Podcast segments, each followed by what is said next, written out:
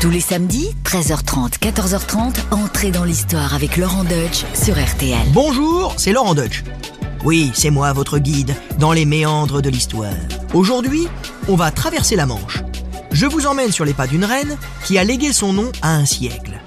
Elle est connue pour être restée vierge et avoir infligé une défaite cuisante à l'invincible Armada espagnole. Belle, intelligente, charismatique et éternellement jeune, cette reine a marqué l'histoire par sa vie romanesque. Son père a en effet fait assassiner sa mère. Sa sœur a hésité à la tuer. Son beau-père l'a agressée sexuellement. Oui, c'était pas gagné. Mais une fois sur le trône, elle a pris sa vie en main avec le destin de l'Angleterre. Ensemble, nous allons découvrir comment cette femme au caractère bien trempé a conservé sa couronne, a vécu une folle histoire d'amour sans jamais se marier, s'est battue contre une autre reine qui voulait sa peau et a forgé sa propre légende. Écoutez-la plutôt. J'ai peut-être le corps d'une faible femme, mais j'ai le cœur et les tripes d'un homme et même d'un roi, d'un roi d'Angleterre. Ça claque quand même, hein Et ça, c'est ce qu'elle a crié devant son armée. Oui, ça y est, vous l'avez reconnu Vous avez reconnu le panache de la reine Élisabeth Ier, reine d'Angleterre. Alors mettez vos plus beaux habits de cour et entrez dans l'histoire. Laurent Deutsch sur RTL, entrez dans l'histoire. Le 19 mai 1536, la vie d'Élisabeth bascule. Elle a trois ans. Son père, le roi Henri VIII d'Angleterre, vient de faire tomber la tête de sa mère, Anne Boleyn. Dans le même temps, ce roi aux allures d'ogre abattardit sa propre fille. Élisabeth, tout comme d'ailleurs sa sœur Marie, née du premier mariage de son père avec Catherine d'Aragon, est exclue de la succession au trône d'Angleterre. Elle grandit alors très isolée à l'écart de la cour. Sa gouvernante, Lady Bryan, écrit même à Cromwell pour lui demander de quoi vêtir l'enfant qui n'a plus que des robes rapiécées. Oui, la vie de princesse, c'est plus que c'était, ma bonne dame. Mais malgré cette misère du quotidien, Élisabeth profite tout de même de son précepteur qui lui offre une bonne éducation, car il lui reconnaît un esprit masculin. Oui, un esprit masculin, c'est ce qu'on disait alors d'une fille quand elle se montrait intelligente et vive d'esprit. Oui, le machisme quand tu nous tiens. Tiens, en parlant de macho, revenons à Henri VIII. Henri VIII, ce barbe bleue, marié six fois au total. Eh bien, il cherche encore la femme qui lui donnera un fils. Et c'est la délicate Jeanne Seymour qui le lui offrira. Alors attention, hein, Jeanne Seymour, ça n'a rien à voir avec Jane Seymour, l'héroïne de Dr. Queen Femme Médecin. Non, non, faut pas tout confondre. Hein. Là, on est au XVIe siècle. La naissance de son fils Édouard avive la fibre paternelle d'Henri VIII, qui réintègre ses filles dans l'ordre de succession, mais après son fils. Oui, le mec il fait des progrès, mais on reste macho, hein, on va pas faire passer les filles en premier.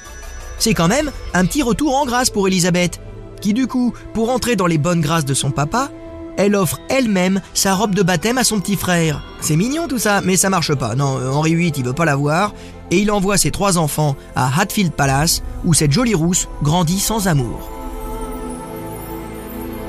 28 janvier 1547, nouveau coup de théâtre dans la vie d'Élisabeth. Son père vient de mourir. Son frère, seulement âgé de 9 ans, devient le roi Édouard VI d'Angleterre. Élisabeth, elle, a 14 ans. Catherine Parr, la dernière femme d'Henri VIII, se remarie avec Thomas Seymour, l'oncle du jeune roi, et prend Élisabeth en charge. Élisabeth cherche alors à entrer dans les bonnes grâces de sa marâtre en lui offrant les œuvres traduites en anglais de Marguerite de Navarre, la sœur de François Ier. Elle écrivait bien Marguerite de Navarre, c'est sympa comme cadeau, mais malheureusement, ça suffit pas à faire de sa bienfaitrice sa protectrice. Catherine Parr laisse même son nouveau mari, Thomas Seymour, visiter la jeune fille le soir dans sa chambre à coucher pour la chatouiller, si vous voyez ce que je veux dire. On ignore ce qui s'est passé avec exactitude, mais il y a fort à parier que l'adolescente a été violée un certain nombre de fois avec l'assentiment de Catherine. Et quand cette dernière a fini par se sentir en danger, elle a renvoyé l'adolescente de sa maison. Oui, elle a jamais vu son mari comme un violeur, mais elle a plutôt vu Elisabeth comme une dangereuse rivale. Mais vous inquiétez pas, Elisabeth aura l'occasion de se venger deux ans plus tard, lorsque Thomas Seymour, une fois veuf, essaiera de comploter contre Édouard VI et d'épouser la jeune princesse pour se légitimer. Face à la justice, la jeune fille reste elliptique hein, sur les viols qu'elle aurait subis, mais contribue à la chute de son bourreau. Thomas Seymour est décapité pour trahison. Il n'aura pas volé sa condamnation. Un peu plus tard, c'est le roi Édouard VI lui-même qui n'a pas besoin d'un complot pour mourir jeune. Il est emporté par une maladie pulmonaire à 15 ans. La mort du roi génère un certain désordre car son testament excluait ses sœurs de la succession. Mais Marie, la fille aînée d'Henri VIII, finit par récupérer son trône. Ah, Marie. Marie Ière d'Angleterre, c'est tout un poème. On la surnommait Bloody Mary, Marie la sanglante. Oui, ça donne une idée de l'ambiance de son règne. Elle est catholique dans une Angleterre majoritairement protestante, où son père a créé l'église anglicane de toutes pièces pour échapper à l'autorité du pape. Marie s'est mise en tête de restaurer le catholicisme dans son pays à grands coups de condamnation au bûcher pour hérésie. Et là, je peux vous dire que ça sentait le barbecue dans les rues de Londres. a d'ailleurs, petite parenthèse sur le mot barbecue, n'allez pas me reprocher un anglicisme, parce que barbecue c'est français. Eh oui, hein. Le barbecue c'est simple, vous prenez un mouton, vous prenez votre épée, hein, au Moyen-Âge, vous embrochez le mouton de la barbichette au cul, hein, ça fait barbecue, et en anglais barbecue, mais c'est français, barbecue. Ça t'embouche un coin, Shakespeare. Bon, pour en revenir à l'histoire, c'est alors que Thomas Wyatt, un militaire de la cour, tente un coup d'État contre la reine au profit de sa cadette Élisabeth la protestante. La révolte est matée dans le sang et Élisabeth est convoquée par sa sœur. La jeune fille promet qu'elle n'a pas participé à ce complot, mais elle est tout de même enfermée dans la tour de Londres. Et là, Élisabeth est convaincue qu'elle va mourir. Elle attend son bourreau quand après huit interminables semaines, on la sort de prison pour la placer en détention surveillée. La jeune femme se fait une raison. Elle va passer sa vie enfermée, d'autant plus que sa sœur est enceinte. Mais la reine Marie ne sait pas encore qu'une chose affreuse est en train de pousser dans son ventre, une chose qui fera basculer le destin d'Élisabeth. Entrez dans l'histoire. Laurent Deutsch sur RTL. Marie la sanguinaire, elle s'est radoucie depuis qu'elle est enceinte. Son ventre gonfle, mais il apparaît évident au bout de quelques mois qu'il n'y a pas de bébé à l'intérieur. Non, Marie est en fait dévorée par un cancer qui lui ronge les entrailles. Et le 17 novembre 1558, Bloody Mary passe de vie à trépas. Élisabeth Tudor devient Élisabeth Ière, reine d'Angleterre.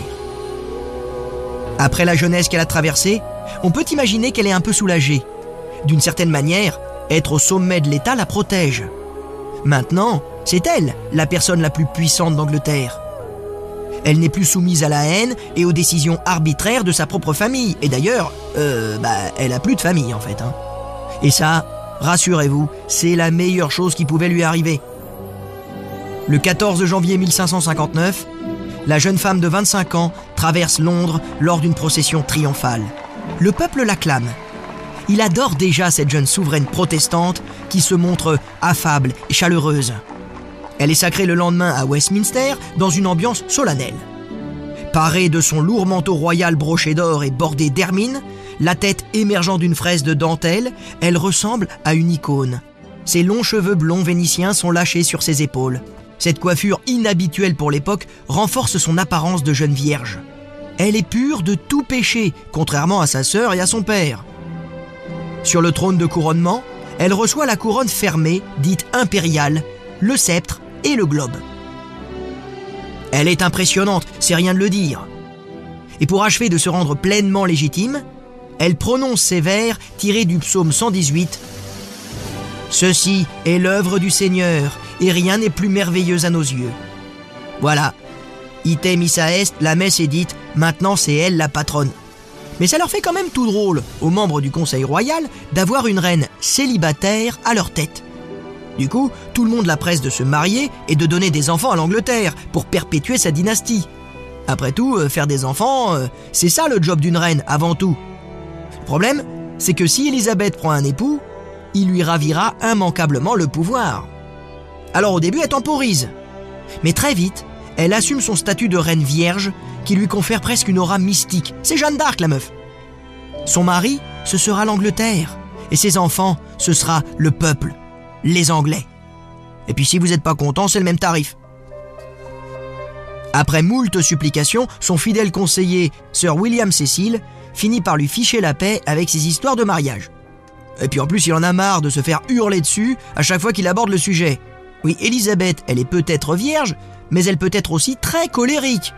Mais bon, elle est reine, hein. Faut bien qu'elle se fasse respecter. Et ça marche. La reine arrive à trouver un équilibre. Elle est crainte, aimée et respectée tout à la fois. Ces sentiments qu'elle inspire permettent à Élisabeth d'achever les réformes religieuses dans son pays en quelques mois. Elle annule les lois sur les hérétiques promulguées par Bloody Mary pour mettre fin aux persécutions. Elle chasse les radicaux de tout poil de son entourage et instaure une certaine tolérance. Elle permet ainsi aux protestants et aux catholiques de son royaume de cohabiter, alors que la France est déchirée au même moment par les guerres de religion. La réussite d'Élisabeth tient peut-être au fait qu'elle achève la réforme de l'Église anglicane entamée par son père. On pourrait presque parler de syncrétisme d'État entre les deux religions dont elle est le chef. Elle est reconnue comme le gouverneur suprême de l'Église d'Angleterre. Bon alors pour la petite anecdote, on lui a refusé le titre de chef suprême parce que c'était une femme, les évêques ont joué sur les mots, mais le résultat est le même. Bossy, c'est elle, c'est la patronne. Mais en secret, Queen Bossy est une midinette.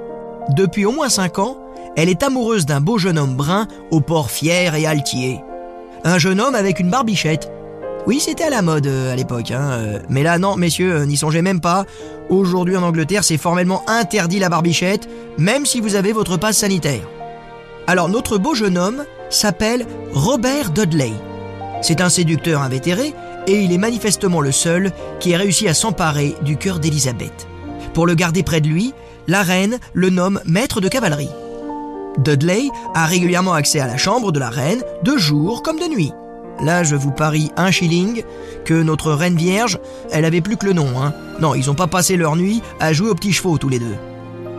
Régulièrement, Dudley invite la reine dans son château de Kenilworth.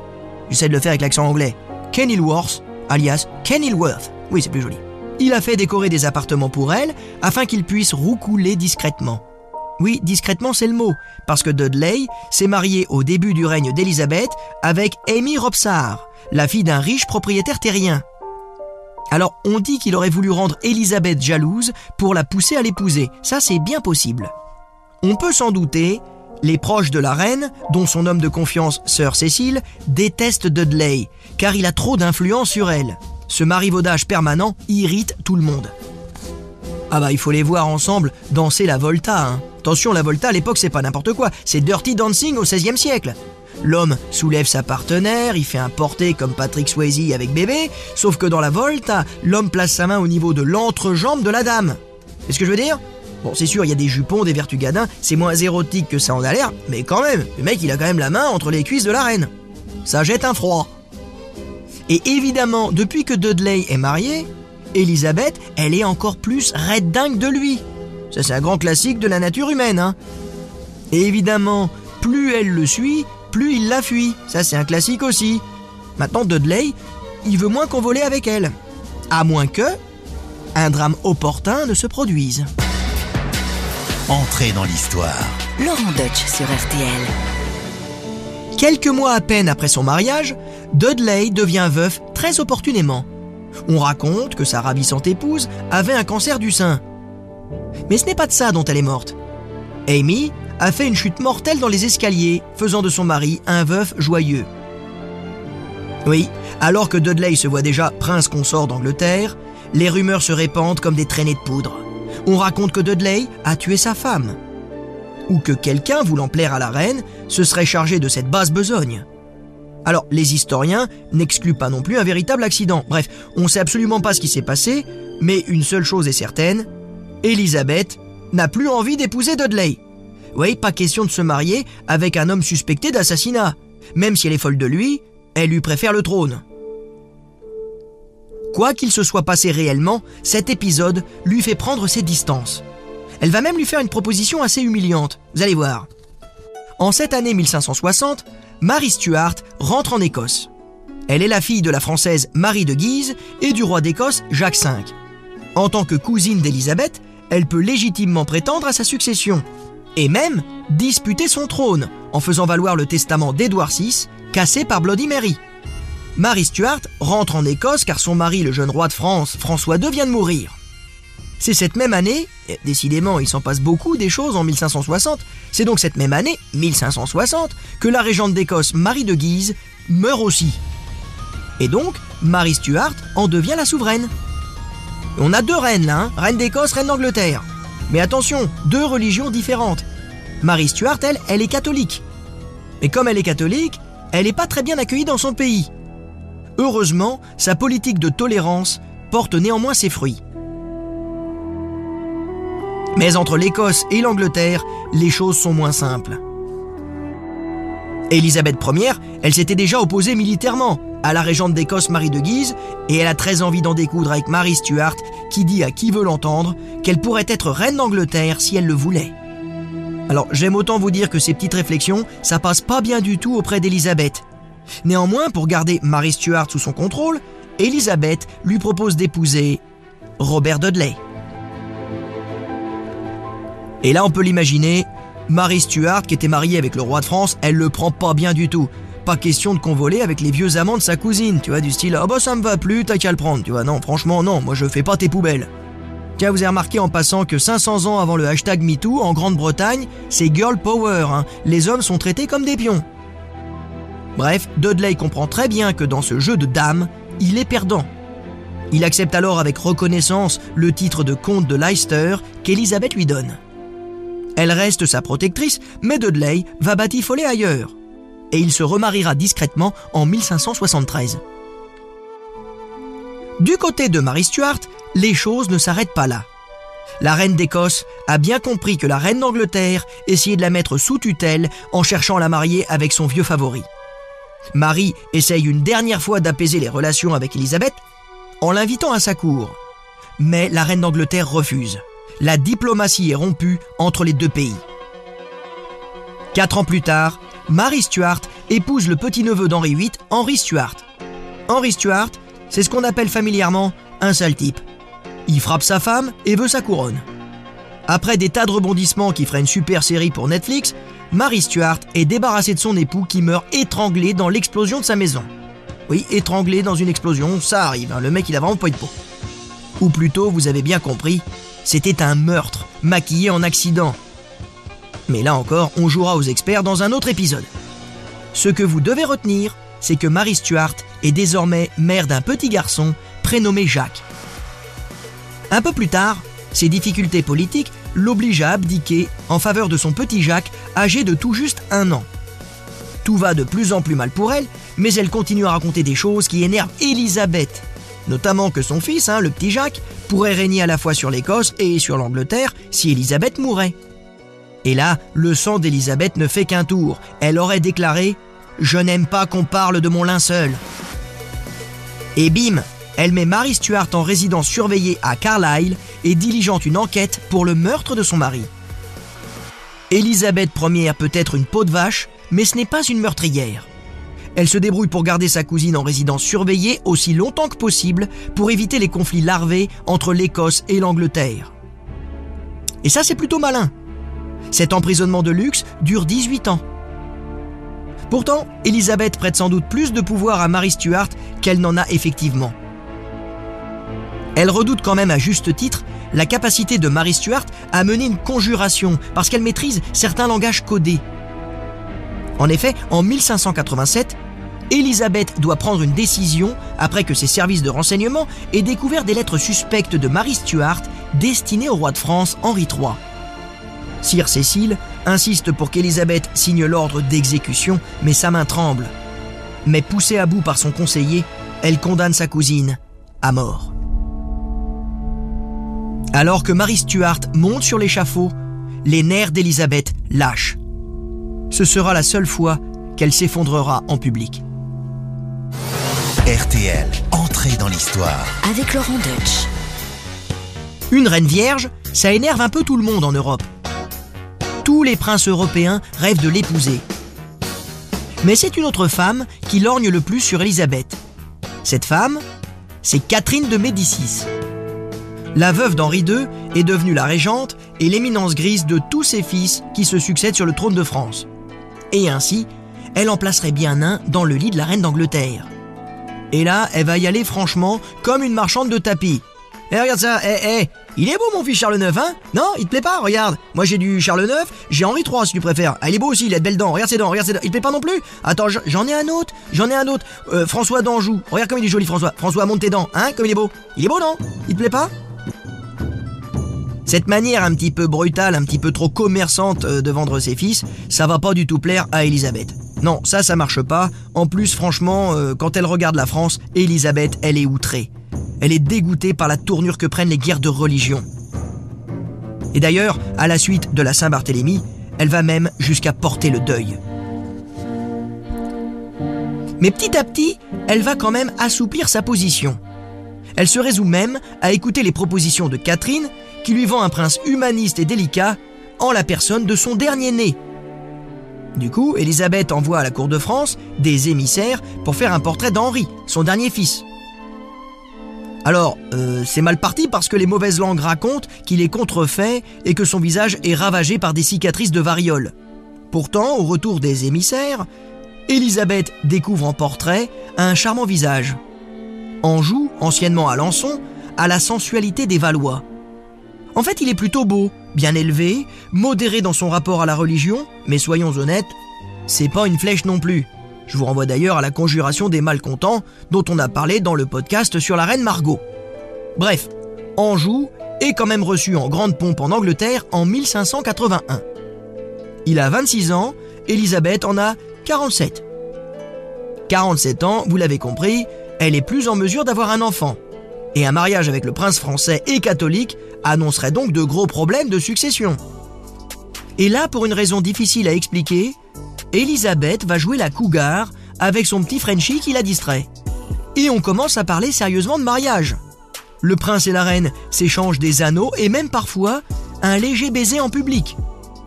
Ravie, Catherine de Médicis est déjà en train de rédiger les faire-part et préparer le plan de table, mais Elisabeth garde la tête froide et écoute l'opinion de son peuple. Les Anglais ne veulent pas de ce mariage avec un prince catholique. En plus, Élisabeth, sans doute lasse de ce petit jeu galant et prête à tout pour conserver l'amour de son peuple, renvoie finalement son prétendant chez sa mère avec un dédommagement. Son peuple aime sa reine vierge et seule. Pourquoi changer son image après plus de 20 ans de règne? Car son image, elle la soigne. On pourrait dire un peu simplement qu'Elisabeth est une fashion victime, mais il n'en est rien. Elle utilise la mode pour forger son propre mythe. Depuis son sacre, elle cultive son image d'icône hiératique et inaccessible. Elle fait même détruire les portraits qui lui déplaisent et donne des amendes aux mauvais peintres. Elisabeth aime se faire représenter avec des robes très imposantes, en soie, en velours, rehaussées de lourdes pierreries destinées à montrer sa richesse. Elle porte aussi des fraises ou de larges cols qui mettent littéralement les gens à distance. Ses cheveux roux, bouclés autour de son front, forment une sorte de couronne naturelle sur lesquelles elle superpose des diadèmes. Son visage est comme un masque. Tous les jours, Elisabeth le recouvre d'un fond de teint blanc, le blanc de céruse, obtenu à base d'oxyde de plomb. Alors imaginez-vous maquillé avec du mastic blanc, vous voyez Ce que vous mettez pour faire les joints de la salle de bain. Bah c'est pas très différent. Le problème, c'est que le plomb, ça ronge la peau, hein, la peau est de plus en plus abîmée, donc plus la peau est abîmée, plus on met du blanc pour couvrir les crevasses et les ulcérations, c'est finalement un cercle infernal qui aboutit à un lent empoisonnement. En plus, pour parachever son maquillage, elle porte un rouge à lèvres carmin à base de cinabre, de l'oxyde de mercure. Je peux vous dire que les cosmétiques avec parabènes à côté, c'est le top. Malgré tout, ce masque qui l'empoisonne, ce masque élisabétain, est devenu une signature, une constante dans ses portraits. Ce masque, c'est celui que ses soldats s'attendent à voir, car Elisabeth est aussi une reine de guerre, et elle va le prouver contre l'invincible Armada. Entrez dans l'histoire, Laurent Deutsch sur RTL. En 1492, Christophe Colomb découvre l'Amérique, on en a déjà parlé. Depuis, c'est la ruée sur le Nouveau Monde. Les Portugais et les Espagnols se réservent l'Amérique latine. Les Anglais, quant à eux, regardent du côté des futurs États-Unis. Elisabeth encourage tous les navigateurs prêts à aller planter le drapeau anglais au-delà de l'Atlantique. Grâce à elle, Walter Raleigh permet la colonisation de la Virginie, ainsi nommée en l'honneur de la Reine Vierge. On en rapporte de nouveaux produits, dont le tabac qui fait fureur à la cour. Et là, je peux vous dire que ça va pas arranger notre masque élisabétain. Cette fois, le tabac, ça va s'attaquer aux dents, hein. bien noirci, bien moisi. Mais ne nous arrêtons pas là. Élisabeth, c'est plus que ça. C'est une conquérante. Une conquérante qui a aussi un goût certain pour la bataille navale en mode toucher-couler. En effet, pour empêcher Philippe II d'Espagne de prendre le contrôle de l'océan, elle envoie le flibustier Francis Drake piller les galions espagnols. Celui-ci ramène à sa maîtresse les énormes joyaux qui couvrent ses robes. Philippe n'apprécie pas beaucoup les méthodes d'Élisabeth et lui conseille de mettre son pirate au fer. Surjouant outrageusement la mauvaise foi, Élisabeth assure au roi d'Espagne qu'elle n'y est pour rien. C'est pas de sa faute si les pirates font de la piraterie. Et pour finir d'énerver Philippe II, la reine anoblit son pirate préféré et Sir Drake continue à pourchasser les galions espagnols. Humilié, Philippe II rumine sa vengeance. Il fait construire dans les ports d'Espagne son invincible armada, une flotte de 130 bateaux de guerre capables de transporter 25 000 soldats. Comme Elisabeth est prévenue par son service de renseignement, elle anticipe l'attaque et prépare sa propre flotte à laquelle s'ajoutent des navires privés offerts à la reine pour mener la future guerre. Juillet 1588, l'armada espagnole entre dans la Manche.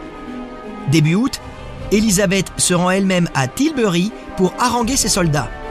Montée sur un cheval blanc, vêtue d'une robe de la même couleur par-dessus laquelle elle a passé une armure, elle a fière allure. Elle a poussé à son apogée l'imagerie de la Reine Vierge. Là, devant ses hommes, elle prononce cette phrase mythique. J'ai peut-être le corps d'une faible femme, mais j'ai le cœur et les tripes d'un homme et même d'un roi d'Angleterre. Elle fait un triomphe. Ses soldats l'acclament, fiers de leur reine et prêts à en découdre avec l'ennemi. En plus, la flotte anglaise est plus légère et surtout, elle joue à domicile. Les Espagnols, quant à eux, se retrouvent piégés dans la Manche, incapables de faire demi-tour dans le Chanel à cause du vent d'ouest. La flotte anglaise les accule au large de Gravelines pour déchirer leurs coques sur les récifs. À la nuit tombée, des chaloupes sont envoyées vers les lourds navires espagnols avec de l'étoupe et des torches. En quelques dizaines de minutes, tous les bateaux espagnols prennent feu.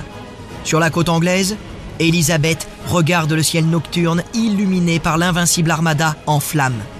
Et là, je suis certain de ne pas m'avancer si je dis qu'un large sourire craquelait son masque de céruse. La souveraine, désormais surnommée Gloriana, rentre triomphante à Londres. Sur le continent, tout le monde la craint.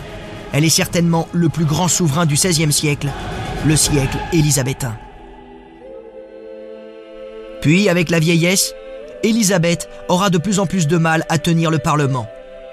En 1601, le Golden Speech sera, si j'ose dire, son dernier et plus grand discours. À l'âge de 69 ans, Élisabeth est une reine usée par le temps. Elle sombre soudainement dans une mélancolie qui la plonge dans une prostration prolongée. Elle reste debout, immobile, statufiée. Un abcès à la gorge l'empêche de s'alimenter. Au bout de longues heures, on l'oblige à s'allonger. Vaincue pour la première fois, Elisabeth ferme les yeux pour toujours. On raconte que sous son oreiller, on a retrouvé une vieille lettre d'amour de Dudley. Mais la véritable surprise finale laissée par Elisabeth est certainement son testament. Elle institue Jacques VI d'Écosse, le petit Jacques, le fils de Marie Stuart, comme son héritier. Oui, tout ça pour ça. La reine vierge accouche à titre posthume de Jacques Ier d'Angleterre.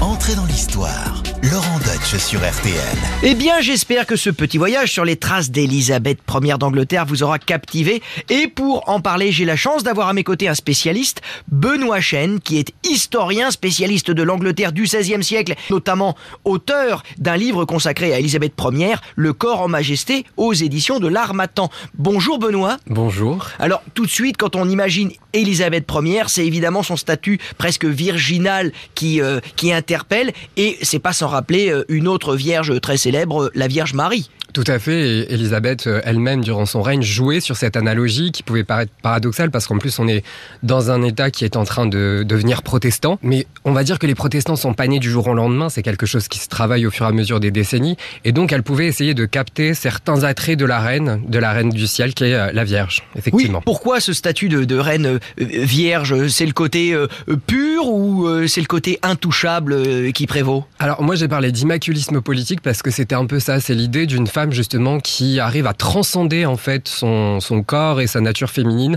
en, en restant intouchée toute sa vie. C'est vraiment cette idée que de toute façon, elle n'est pas, euh, contrairement à ce que dit la misogynie de l'époque, en fait, elle n'est pas esclave de ses passions parce qu'elle elle arrive justement à euh, rester dans la vertu et à s'écarter de tous les attraits de la chair. Et, et, c'est vrai, il y a quelque chose qui est assez, assez curieux, c'est qu'on est dans cette Angleterre au tournant du XVIe siècle qui est devenue euh, donc anglicane, où donc elle ne doit plus rien en quelque sorte à Rome, où l'État est mhm. au-dessus de l'Église. Mhm. Et ce rapport avec la Vierge qui est évident, c'est particulier quelque part. Ils ont du mal à couper le cordon un peu les Anglais. Oui, ils ont beaucoup de mal. Il faut pas croire que les anglicans vont devenir protestants vraiment autour de la décennie 1580. Donc, ce qui fait qu'Élisabeth, dès ses débuts, peut essayer de jouer sur des fois des, des symboliques qui étaient euh, déjà antérieures. Le culte marial était très fameux en Angleterre. Pour ce qui est, par contre, de ces, de, de, ces relations, euh, ça l'a pas empêché donc d'avoir euh, des, histoires, mais au niveau politique, il fallait qu'elle prouve et qu'elle marque. Mais du coup, il y a quelque chose qui est intéressant, c'est que le mariage, il n'est pas impossible pour Élisabeth Ier. C'est quoi? C'est un peu la tout mettre, la carte à jouer, à sortir au cas où il y a trop de difficultés, et ben, bam, on s'associe, euh, mariage d'État, comme c'est évidemment monnaie courante à l'époque. Bah, Totalement, en fait, il faut savoir, le côté indécrottable célibataire, ce n'est pas une décision du jour au lendemain, c'est quelque chose qui se fait chemin faisant. Pourquoi? Parce que, en fait, euh, la seule chose dont elle a besoin, c'est l'aval, en fait, de ses ministres, de la société politique anglaise, et c'est là où, en fait, la chose va être complexe, parce que, en gros, les prétendants seront souvent soit trop catholiques, soit trop protestants, et il y a cette versatilité qui ne va pas aider. Et je pense qu'il y a vraiment une cause aussi politique, c'est qu'elle ne voulait pas soumettre sa personne et son peuple à un, homme, tout simplement. Il y a ce côté euh, frondeuse, il y a ce côté euh, vraiment je ne me soumets à, à personne. Il y a un côté insulaire, quoi. C'est totalement l'inviolable euh, Albion. Avec les Français, pour euh, être un petit peu chauvin, avec Henri III, mhm. c'était perdu d'avance. On imagine quand même un mariage avec Henri III, mhm. ça nous aurait peut-être amené l'Angleterre dans le giron français. Ça aurait été euh, incroyable, ça. Oui, et puis elle l'appréciait vraiment. Hein. Elle l'appréciait vraiment. C'est un des seuls où vraiment elle l'envisageait, mais en fait, il n'avait vraiment pas la faveur de, des ministres et ni du peuple. Il y a un sentiment anti-français très fort à l'époque, qui est dans l'héritage bah, de tous ces 14e et 15e siècles. C'est pour ça qu'elle a rebroussé chemin. Une femme qui dirige un pays au Moyen Âge, c'est pas l'évidence. Non, pas du tout, loin de là. D'ailleurs, parce que féminité ne rime pas forcément avec autorité au XVIe siècle. C'est pas euh, étonnant, j'ai envie de dire, après des siècles de royauté au masculin, en fait. Donc, euh, au moment où Élisabeth monte sur le trône, certes, sa, sœur Marie elle a été au pouvoir quelques années, mais elle va devoir faire ses preuves. C'est vraiment un baptême du feu qui se fait avec Élisabeth Ier. Oui, et puis quand on pense par exemple à la, la, loi salique chez le voisin mhm. français, où évidemment les femmes sont systématiquement écartées euh, du pouvoir et de la couronne, ce qui d'ailleurs est un peu quelque chose qui est, qui est pas fondé, puisque la loi salique fait référence aux Francs-Saliens de Clovis, mhm. mais il n'y a aucun texte de loi qui dit qu'il y a une préférence pour les garçons. D'ailleurs, les enfants de Clovis, il y, a eu une fille qui s'appelait Clotilde, qui va se retrouver duchesse d'Aquitaine, mhm. donc elle aura aussi sa part du lion quand ils vont partager le, royaume. Donc ça nous sort d'où cette loi salique là qui préfère les garçons? Bah, C'est déjà en France, c'est un bricolage euh, total qui va en plus euh, être d'autant plus fait par les juristes au XVIe siècle.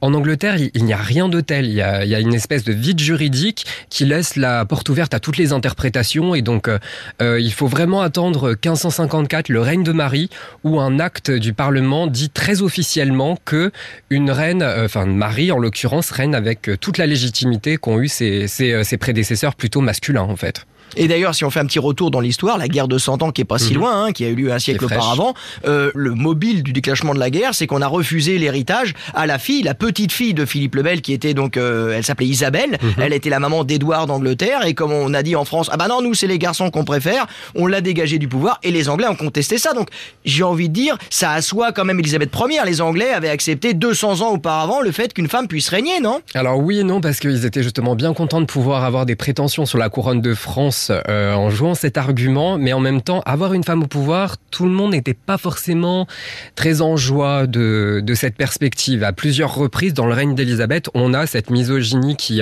qui fait surface et qui doute en fait de sa capacité à supporter le poids de la couronne. Mais la longévité de son règne cloue le bec à tous les sceptiques. Une femme peut le faire autant qu'un homme. D'accord. Et d'ailleurs, c'était pas que au niveau du pouvoir, parce qu'on est quand même au grand siècle de Shakespeare. Eh bien, au théâtre, les femmes n'ont pas le droit d'exercer la profession de comédienne. Quoi, ce sont des hommes déguisés en femmes qui jouent le rôle des femmes. Elles ont aucun droit, les femmes, au XVIe siècle en Angleterre? Si, si, justement, euh, il faut bien faire une nuance, c'est que l'Angleterre du XVIe siècle, ce n'est pas la France. Euh, les nations catholiques sont beaucoup plus sévères avec les femmes, tandis que le protestantisme a quand même favorisé leurs conditions, et l'Angleterre, avec euh, les Provinces-Unies, est perçue comme une, je dirais, une terre de liberté vraiment et d'émancipation pour les femmes. Ah, mais alors concrètement, elles ont le droit à quoi par rapport aux femmes de l'autre côté du Chanel? Bah, Par exemple, de, de, voyager beaucoup plus librement, de fréquenter des lieux qui pourtant seraient taxés d'impudiques comme euh, les tavernes, ce genre de choses. En fait, euh, il y a une liberté de mouvement et de droit beaucoup plus forte qu'ailleurs. Ils étaient en avance, les Anglais étaient en avance sur nous sur ce point-là. Écoutez, on leur en voudra pas puisque ça a été pour ce noble combat euh, de l'émancipation de la femme dans sa quête de parité. Eh bien, merci Benoît Chen. Je rappelle que vous êtes historien et que vous avez écrit notamment en 2020 aux éditions de l'Armatan un livre passionnant sur Élisabeth Ier. Et voilà, entrer dans l'histoire, c'est fini pour aujourd'hui, mais je vous rappelle que chaque vendredi, vous pouvez découvrir en exclusivité un nouvel épisode d'Entrer dans l'histoire en podcast. Alors, si vous n'avez pas encore écouté les épisodes précédents, sachez qu'ils sont tous disponibles à la réécoute. N'hésitez pas à vous y abonner. À bientôt sur RTL.